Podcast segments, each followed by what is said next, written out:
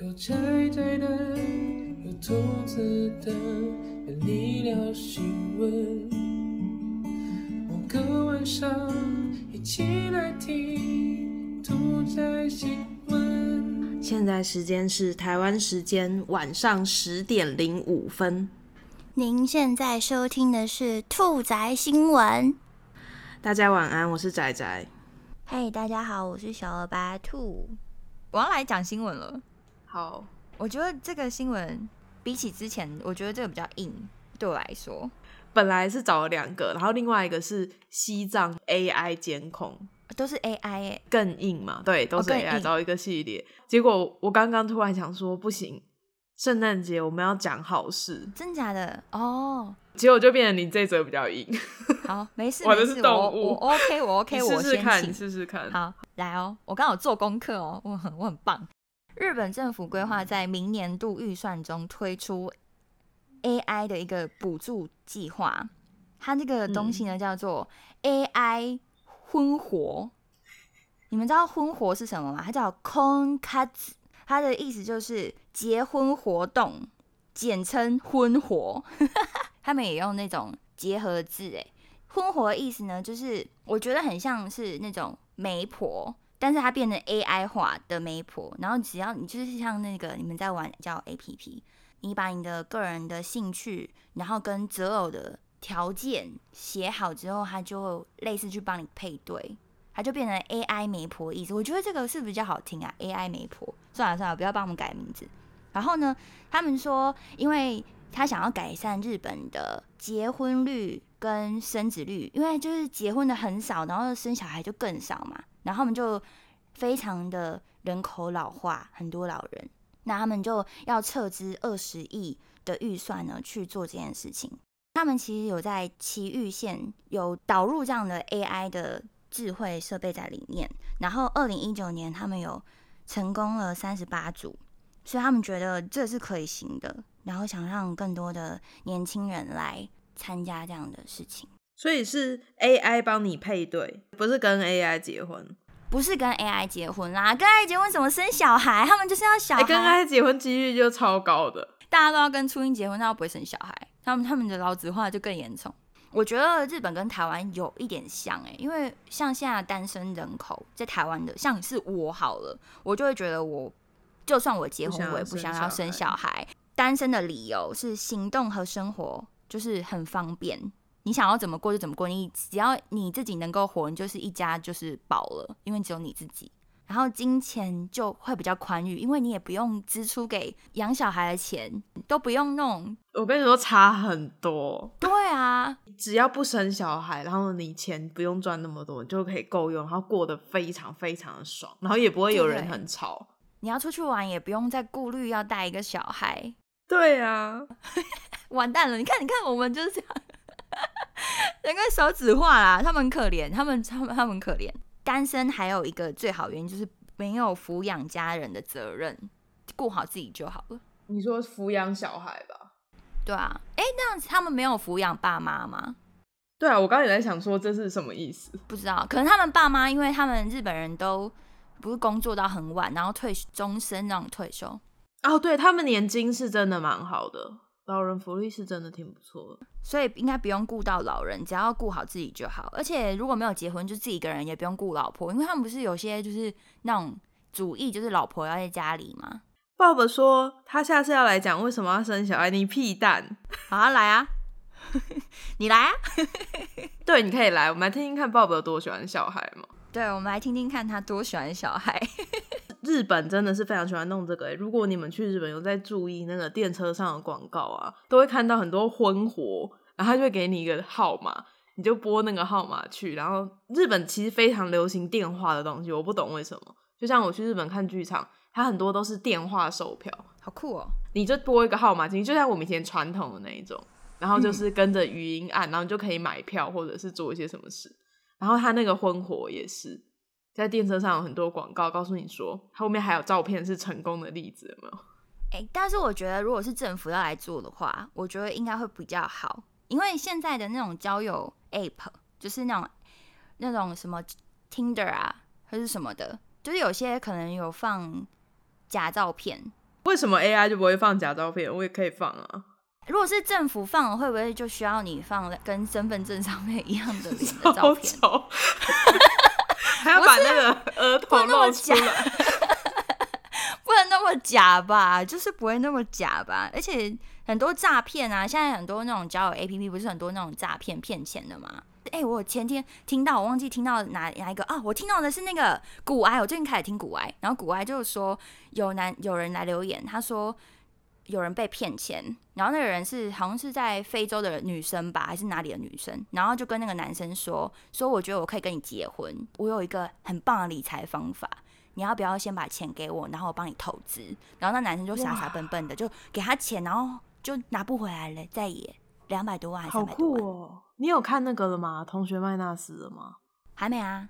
哦，它里面也是有一个是婚友社，就是比较乡下的地方会有那种，因为你这个男生可能年纪比较大，或者是收入可能没有那么好，他会帮你找一个二婚的，比较容易接受你，他就会帮你们配对哦这样。那个人就会有一本册子，可以翻里面看有长长怎样的人，这样吗？就很像印度媒婆啊。印度媒婆不是有一个 你没有看哦、完？我懂，我懂，我懂，我有看，我有看。可是我觉得这个 AI 的这种感觉还还比印度媒婆的感觉好，因为那个印度媒婆不都会看你说你这个人那么爱挑，那就给你挑，就不给你挑，给你一个而已，你觉得这样比较不好吗？我觉得算了，很难说。很难说哦。也是每个人的感觉不一样。可是 AI 的感觉就会帮你挑到你想你最想要的啊、因为你把你所有的条件都勾起来。哇，所以你是很相信 AI 的。你有看过《黑镜》有一集装那个 App 之后，那个 App 会告诉你说你接下来要跟谁谈恋爱，然后会谈多久？哦，我没看过那集。好吧，那我不要暴雷，大家可以去看那一集。好，好，我来看一下留言。台中是乡下，不是？不要，我刚刚那个乡下意思不是那样，是因为在台北，我就有看过那个啊，男男来电，女来电，就是男生来电你，女生来电话，但那不是婚友吧？交友吧。你知道我在讲什么吗？嗯，西门町都会有个人骑那个发亮的脚踏车，是骗钱的啊、还是那个是做黑的啊、那个是真的啦，至少以前是真的。你真的男生去店里，女生打电会打电话来，好像是男生要付钱，我没记错的话。这个很像我们之前看的那个啊，哪吒那个少年，小康就是去那个店呐、现在还有吗？现在西门町还有，可是我不知道是不是骗人，就是还是有他们那个宣传是一个脚踏车，然后他是踩，他就是载着一个招牌在那个西门町里面骑来骑去。你没看过？没有看过哎、哇，你们可能都太年轻，还是现在没有？对啦，男生收费，女生不用钱。我看一下，联谊实名制还要附证件照。对，政府的，刚刚兔子就是觉得政府会比较安全呢、对啊，比较安全啊。现在网络上骗炮啊，骗什么微博哎，那么多。对了，某些程度上，而且他应该会给比较详尽的资料嘛，因为 AI 要配对，它可能会需要很多勾选的东西。哎、可是我刚刚有看新闻，然后发现他们 AI 好像有一种那种 AI 求职吧，那个 AI 都会让男生比较容易找到工作。为什么？为什么 AI 会这样子？理论上不是应该不偏颇吗？对啊，会不会是他的数据坏掉也可能是企业那边他给的条件有问题，啊？哦，跟我们一般的求职是一样的。然后会不会全部的人这样勾一勾，然后就配对就乱配？每个人都是假的，假资料然后互配。可是这个新闻，我想要提出一个反向的报道。第一个是我们之前有讲过嘛，日本其实在女权上面是一个还没有到非常完善的地方。他们最近在吵夫妻别姓，有没有？日本人他嫁人之后，他基本上就是那个先生的姓了。哦，就没有像我们有有的有，有的没有，他一定是那个姓。第二个是事后避孕药，我们之前有报过一则新闻，是说他们的事前跟事后避孕药都是你要去看医生，然后处方才能取得的。在疫情这个状况下，不是又有一个礼拜是讲疫情婴儿潮嘛？对啊，就是哇完蛋了，因为没有办法去看医生，结果大家都要生孩子了，所以他现在变成说事前避孕药好像还没开始，已经修法了，可以借着去药局拿到。可是事后避孕药这件事情，你在没有看医生的情况下没有办法合法取得，而且那些人不是就是你还记得吗？他们有讲一些说什么，如果我给你事后避孕药，你可能就会变得更堕落啊，因为觉得没有关系。嗯，然后我那时候看到这一则就是 AI 什么新闻在讲说，哦，结婚率很低啊，然后生育率也不好，我就在想说，在这样子的一个状态下，如果你是一个有办法独立生活的女性，你会想要结婚吗？提出一个问题了，我没有要讲什么，我只是想要跟你们分享这个新闻。不想吧？虽然说一直在推什么婚活啊，可是像夫妻别姓，还是是因为我们文化不一样。我觉得是文化不一样哎、对我来说，我觉得夫妻别姓这件事情要吵争这么久是无法理解的事情。他们是根深蒂固。其实避孕药也是堕胎问题，我没有研究，我不敢多讲。可是它堕胎问题其实也很多，就是你要女性想要去堕胎，她其实也是要另外一半签同意书。嗯，然后之前也有讲过，就是你如果是被性侵年，那个程序什么也是非常麻烦的。那为什么不从一开始根本的地方，就是让大家更容易取得避孕药？就很怪，我觉得很怪，但可能就是文化不同吧。而且我刚刚想到一个，就是啊，就是我上次讲过的很地狱的话，不发的原因就是要让他们生出来，你说生育率又增加了对，这样就有小孩。哦，你们不养国家养嘛，对不对？会不会太可怕了吧？超可怕的？真的太可怕，超可怕他们想。他们想要做的事是这样，因为真的太多老人。如果真的真的疫情再久一点，你看老人如果全部都挂了，那些怎么办？日本人人口会瞬间减少超多。好像他的世界上就是老年化算是前几名的。超级严重。嗯，台湾好像也蛮前面的，不能笑人家。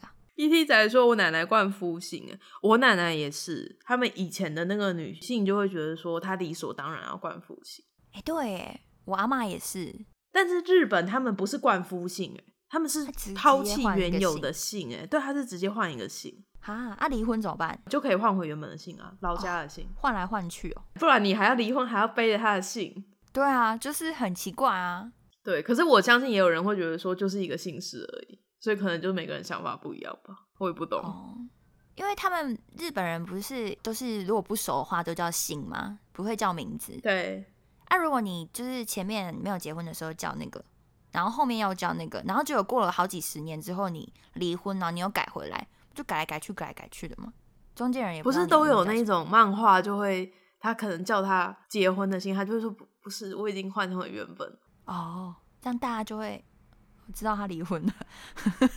就是算是一个迂回的讲的方式嘛。结婚后突然被叫其他名字，其实蛮不习惯的。我们的不知道算不算，就是他们结婚真的是感觉是你会完全进入另外一个家庭，跟我们好像不一样。他要回娘家没有那么容易，至少传统的了。然后你你的姓改了，然后你就是穿正式服装，他们正式服装是和服嘛，嗯你的那个后面的那个结就是永远都不一样，你就不再是原本的那个没有结婚的人。对啊，对我来说我觉得很可怕，可能在那边会更难结婚，我觉得他们压力应该蛮大的。应该是压力蛮大。对啊，不结婚跟结婚的压力都蛮大的。然后结婚之后生小孩，然后你看之前不是讲那个坡道上的家吗？嗯，小孩出来压力又很大。对啊，好可怕哦！哦，这好可怕哦。那今天的第二则新闻呢，也是日本。日本最近有发生一些熊袭事件哦。我们这个节目真的跟熊很有缘呢，时不时都有熊出没，有野餐的熊，然后打人的熊之类的各种熊，拍照的熊 对，还有被夹断手的熊，啊，对耶，真的很多熊超多熊的，超多熊，对还有咬死人的熊，有过谁。俄罗斯的那一只，对对对，超可怜。这个新闻是在讲说，现在北海道那边啊，发生了一些就是熊出没的事件。可是其实现在是冬天哦、现在已经十一、十二月了嘛，理论上应该要很冷，熊不是应该去睡觉了吗？对啊，冬眠呢？对。可是呢，因为他没有去推算，因为熊吃的饱不饱，跟它当地的那个橡实，就是橡木的种子，嗯，好，哈姆太郎，哈姆太郎是葵花的种子是 对。哎，熊是吃那个哦，橡实，主要是吃橡实。哇哦，为他们吃肉哎。可能也有吃，但有那么容易抓吗？哦，他们我猜应该是主要是吃那个，然后可能有时候有去抓这样子。我猜啦，它今年那个橡实的产量变少了，所以它没有吃饱，没有吃饱，它没有办法冬眠，它睡不着。加上不是刚刚讲吗？人口老龄化，那老人啊就不会一直跑出来，所以对熊来说，某些区域其实就是人很少的区域，就算那是你家附近，可是因为你很少过去，他就会觉得说哇，这边人很少，说不定我可以过来。再加上疫情的关系，防疫嘛，大家待在家里就更少了，所以熊就是出来找食物的时候啊，刚刚忘记讲一个，他们在前一年还是前两年啊，完了我忘记了。总之在前几年呢，有某一年的橡实收成特别好，然后他们就认为在那一年有熊的婴儿潮，因为大家都吃很好。现在这些熊大概是一两岁，正是需要摄食的时候，可是问题是没有东西可以吃。然后再加上疫情的这个状态，所以他们就转而就是都跑到村落啊哪里去找东西吃。通常熊是怕人的啦，可是因为你们很少出去，又老人多，然后大家又疫情都在家里，他现在跑到你的村庄某个地方之后，下一次他在那边他就再来，他碰到你，他就会觉得那是你侵入他的区域，因为是他平常来的地方。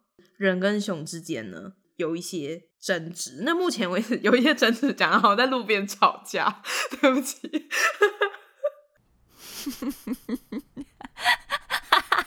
买菜争执之类的啊！我等下可以讲一个很久以前的熊袭事件，蛮有名的，说不定你已经听过。所以他们就有想很多办法，例如说你出外，哎，你有去过北海道吗？没有啊。北海道的土产店有一个东西，就是熊出没注意的铃铛。嗯，所以这东西真的用得上，哎，是一个我我有买，因为我觉得铃铛好响，我好喜欢那个声音很大的铃铛。它的意思就是说。你佩戴那个铃铛，你就会让熊知道有人在那边，它就不会过来。真的吗？可是那他们不是觉得那是他的地方吗？对，可是有人他可能还是会躲起来，就是不尽量不要跟他相遇。对啊，相遇很可怕。可是日本人的家不都用木头造的吗？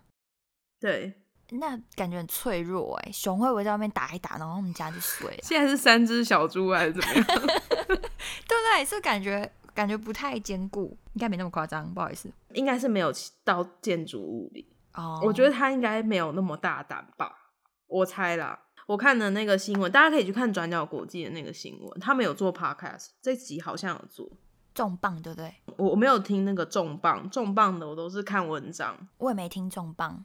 它有个图是为了要驱除野猪跟熊啊，它开发出来一个机器狼。狼型的机器人，然后还会发出声音跟狼的声音吗？嗷吗？我也不知道，发出狼的声音是不是感觉有点弱啊？不一定，说不定对那个熊来说也是很可怕哦。熊会怕狼吧？他们打架不知道谁会赢，可是狼是以多取胜，狼好像就比较瘦，熊比较大只。群它是群居动物嘛？刚刚讲那个，你知道在以前。好像大正年间吧，就是很久以前的事，就有一只很大很大的熊。它一开始好像是先跑到一个人的家里，然后把小孩打死在原地，老婆抓走。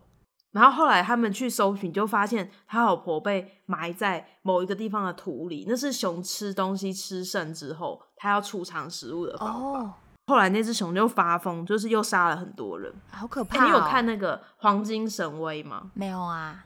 它是一个动画，他们就在讲说，如果那个熊吃过人啊，你就一定要把它杀掉，应该就是类似这样子。就是它一旦知道人是可以打死，然后可能可以吃的，他可能之后就会一直回来。就像我刚刚讲的，如果你们是互相吓到，你也不知道他是什么，他也不知道你是什么，可能就没事，就没事。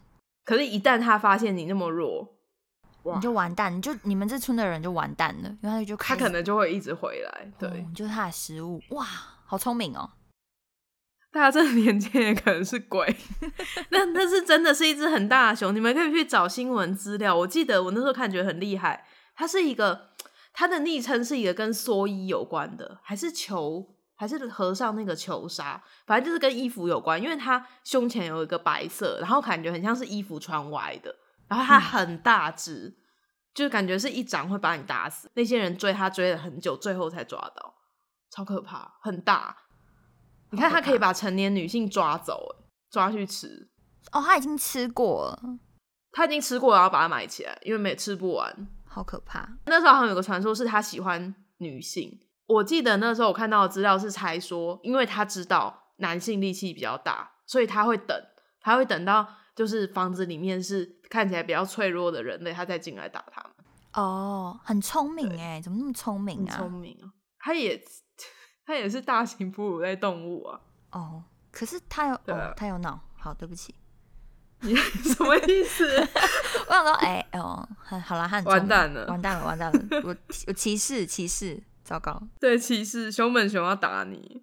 我看绑架北极熊，其之前俄罗斯有类似的事情、欸，之前俄罗斯好像就是北极熊，因为气候异常，然后就有一个小镇被北极熊包围。你有看过那个新闻吗？没有，超酷的。后来好像没事，后来我忘记是怎么处理掉，但反正没事，就是气候异常，然后北极熊又很饿嘛，因为它每次食物很少，真的就好像有可能十几只、二十几只北极熊在，然后还会有那种北极熊翻垃圾啊什么的，哦，就变得很像狗大狗那感觉。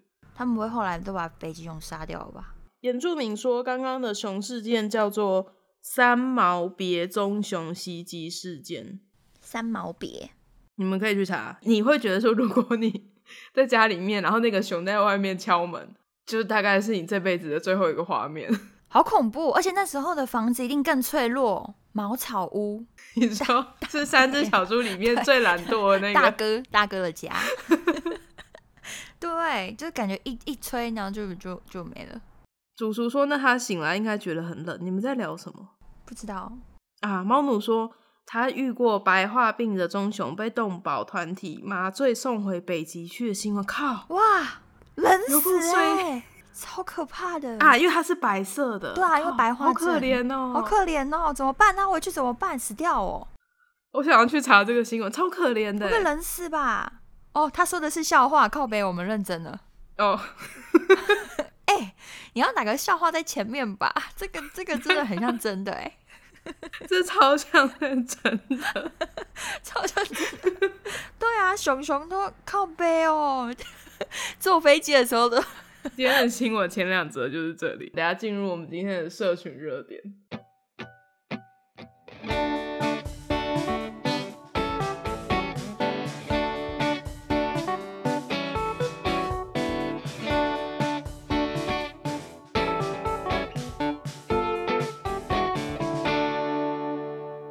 让我来我的社群，他的问题呢在 PTT 上面，他问说，爸妈经营小吃名店会选择接家业吗？然后那个人就回了这篇贴文，他说他们家是做卖面的那种隐藏的隐藏那种小小店面，然后蛮多主主顾客会来吃。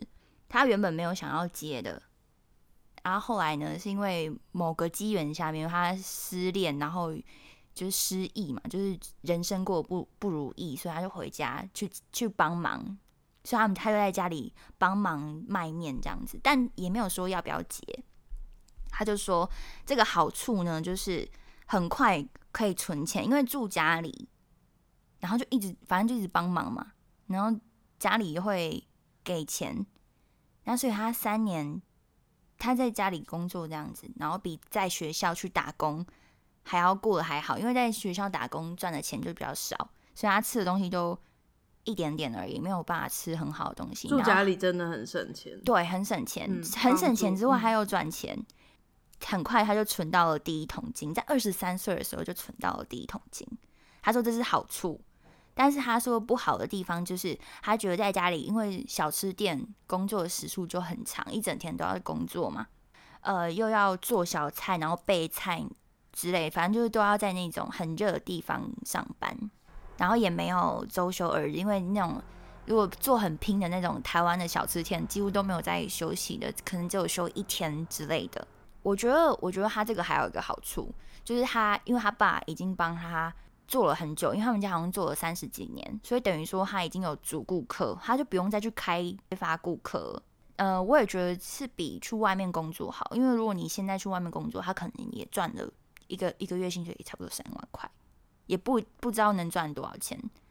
可是他现在就是还没有想要接家业，因为他觉得同年龄的人虽然赚的钱没那么多，可他们生活的比较快乐，有生活的品质。有吗？为什么？他觉得他们就是还有周休二日，然后玩的很开心，他觉得他自己很心酸，因为他就那种九点才下班，因为忙一整天，然后九点才下班，然后整个人已经很累了，也不可能出去玩，就在家里，然后隔天又要很早起来，又要去工作，他觉得他好像没有很想要继续做这样的事情。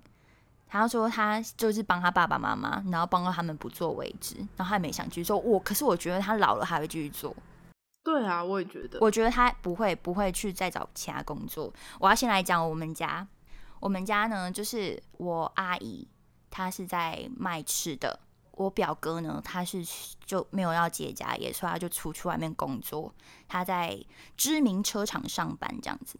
然后可是我表妹她的老公，嗯，都在工厂上班，之前在做染布的工厂上班，可是他受够了拿。老板的薪水做事，因为一个月是大概三四万左右，然后他就觉得那他来接，他想要来接这个做吃的，因为做吃的其实蛮稳定的哎，但是就是很累啦。没错，而且吃的其实算赚钱，如果你生意是 OK 的话，对。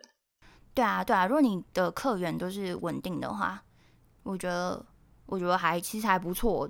其实啦，我觉得，因为你你如果做的好的话，你看有现在有一些吃的小吃那种店，都超拽的，有时候一个礼拜开个几天，然后就都都在休息。你去你去还不一定遇得到他开门，有些老板。对啊，只要你做的好的话。对啊对啊，所以就不用怕没有客人，因为大家吃的好吃的话，大家都会喜欢的。就有人羡慕他，就是觉得他。其实其实应该要继续做，因为他爸妈都已经帮他就是挣好了那一些什么摊位啊，而且他爸妈还买下一栋房子，在就有店面，就那里有店面了，是他们家的。其实我觉得他好像只是想要抱怨呢，对我也觉得那个吧，对啊，我也觉得他只是想要抱怨说他工作很累什么的。可是我觉得其实我跟你说，成功的秘诀，哼，就是爸妈有钱哦，对你就会变成最成功的人。对，我爸连战，我爸连战，硬要嘴，对吧？我他他就是很一生成功，对，基因大乐透，就是你出来的地方，对，就是羡慕啊，也不能羡慕吧，就这样啊，人生呢，每个人的人生都不一样。但我觉得他这其实比较像炫耀文呢。如果是我看，我就会觉得他只是想要讲说，哦，我现在这样做的还不错，然后又存了第一桶金。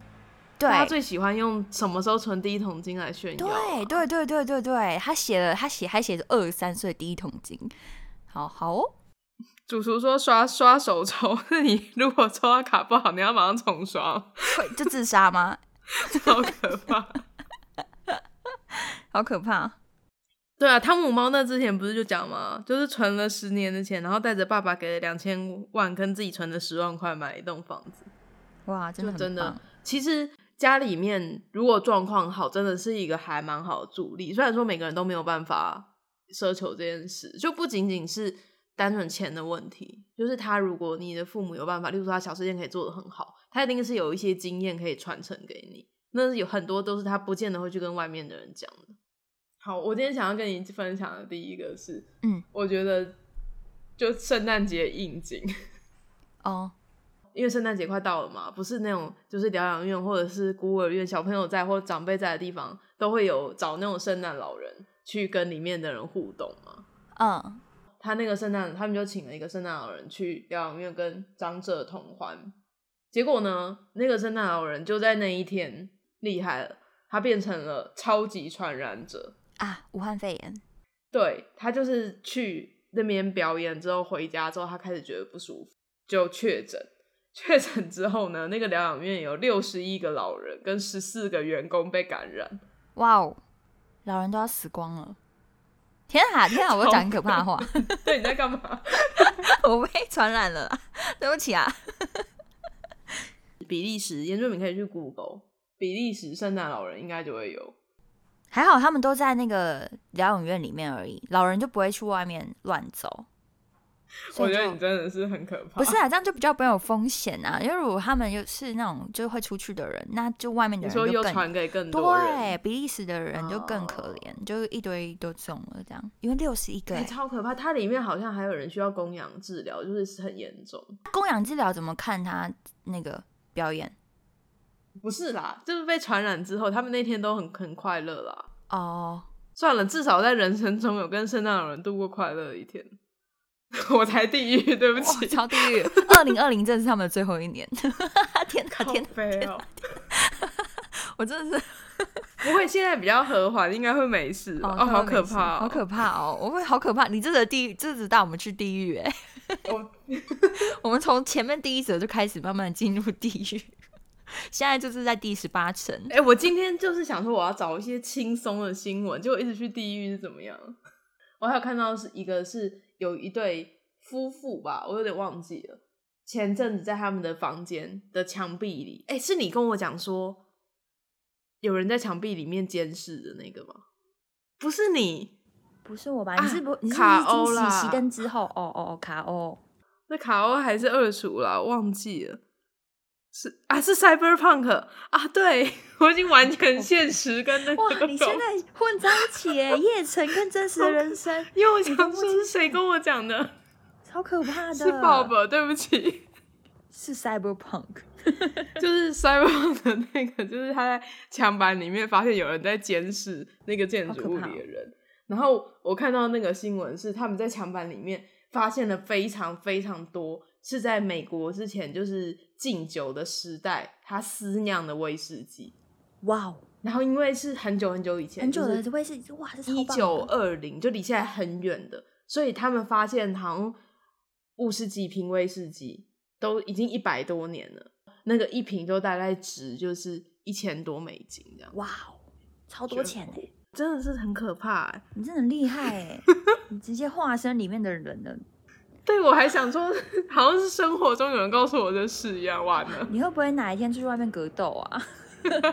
开始打人？哎、我想到最近我听那个熄灯之后，他们有一个被变态，就是他会叫他老婆去做性工作，然后他就在隔壁钻墙、钻洞，然后偷看看他老婆跟人家打炮。NT 啊，嗯，然后好像是在很很久以前的年代，看就是做这种事，很快乐这样。所以你今天分享了两个，我刚刚在看他们留言，他们全部都在下下地狱，好可怕。就我们就不会，我们就不会无聊啊，就大家都一起陪。就是下地狱还可以听台，因为全部的是整套都下去。直接去十点，厉害喽！猫奴讲的那个人间椅子也有类似的情节。好，来喽，动物新闻。这个这这个礼拜是要讲台湾的哦，台湾的外来种绿鬣蜥，然后它是在那种中南部以下，就是嘉义县那边的西边吧，超多。然后在巴掌溪沿岸呢，就一直快速的繁殖。有一个人很厉害哦，他一个人一个月捕了两百只，你知道他怎么猎的吗？他拿那种弹弓，然后去猎这个蜥蜴。哇，好好强准哦！他射很准哎。对啊，没有，他好像是他好像是找他全家人一起加入，然后他们几乎就是一个礼拜还是多久猎杀小队，嗯，猎杀小队就好像可以猎四十几只吧，所以代表说这个超多只哎、而且真的超多哎、而且超大只的，超可怕哎、你知道吗？就是因为他们不是说这种东西一直杀，而且它会一直吃，就是呃不止生害生害危机，它还会吃田里的叶菜，外来种。嗯，对，然后它会哦，这会吃，在河堤这会吃叶菜哦。我以为它都是吃肉的。它好像什么都吃，然后它会在余温旁边挖洞，然后破坏设施。超强。超强，因为真的很多，它有很大只，好像有更大只、超大只那种。然后他们政府后来是抓到他们之后，就是掩埋，不然就是低温安乐死。哦然后你知道最近就是因为他们真的太多了，就这嗯个绿鬣蜥真的太多了，有人在说要不要吃他们，跟那个聊天室有人说好吃，真的假的啊？红轩你说三杯吗新朋友进来马上就加入碳烤，他说碳烤好吃。好恐怖，好恐怖。所以，所以，因为他说，因为就是超多只嘛，就是猎不完啊，不然就干脆吃它们。可是其实吃它们啊，有有不好的地方，就是他们嗯有那个寄生虫，因为他们都生啊生活在那种水沟那边，所以要小心，嗯就是要煮熟熟食，对，要嗯熟食，不要吃生的这样子。哎、可是其实我觉得很，我觉得很可爱欸，你觉得很大，而且你看他们那样绑他，好好可怜哦。他们是他们是投降哎，就是手跟脚被绑起来。对，啊，小偷啊，被就很可啊，这很可怕。呃，还有网友就是他在 Facebook 上面，然后就是有在卖这个，因为他就想说，不然就是说卖活的还是没有卖死卖死的，就是他说这个只能料理，因为卖活的的话，他可能不是我说他卖死的要干嘛？就给别人要买去吃啊，就就要拿去料理的，就是卖生的那种，让你拿回去吃的，因为不能卖活的啊，活的如果你带回去，然后你又让它跑走，嗯它要去欸他们好熟哦。汤姆猫说它没有毒，可是口腔很多细菌，咬到会传染。克斯说碳烤虫卵不一定会烤熟。哇，哇，好可啊，好可怜哦！哦！不是应该不要让他们生啊？你要养就好好养，这很可爱哎。可它们繁殖也太快了吧，这种好像都是外来种，不知道为什么，就是都会一瞬超间。强。对，他们的蛋都是那种那个那 个红红的那种粘在、那红个轩到底是吃了多少？红轩到底对啊，红轩不会整个身体都他说比是寄生虫鸡肉好吃。比鸡肉好吃。鲑鱼也是啊寄生虫，但还不是狂吃。哇哦，对啦，哇就是如果你要吃，你要认真的调理哦，没有天敌。哦，没有天敌哦。对啊，就像嗯我这我这好老哦，以前福寿螺刚进来、对啊，我刚刚就要说说福寿螺。对啊，可是我们小时候还没有那么多，还在宣导说要把它弄起来，现在已经没有了，已经再也无法根除了。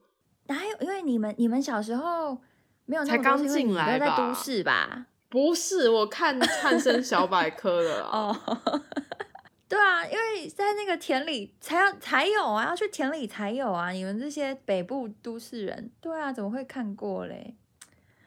哇，好啧啧你，好，好啊，对，但是他是说那种猎捕小队有不好的的地方，就是因为他们会惊吓到这些蜥蜴，然后让他们让他们跑更远，他怕他们跑更远，就更难去猎抓他们，因为现在都几乎真的是几乎都在中南部以下，不知道他们怎么怎么防止。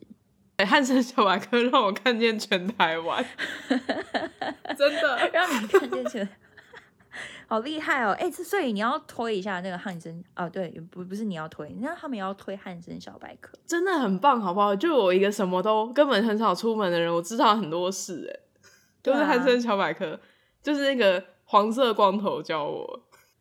北部应该要狂推吧，台北的人应该都没看过啊！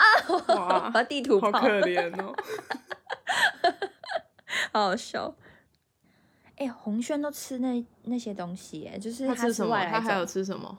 他是外他吃福寿有螺，吃福寿螺，真的假的？福寿螺可以吃？福寿螺就是螺吗？就是那种那种螺，不知道为什么，我觉得总觉得福寿螺比较脏，但其实是没有，差不多吗？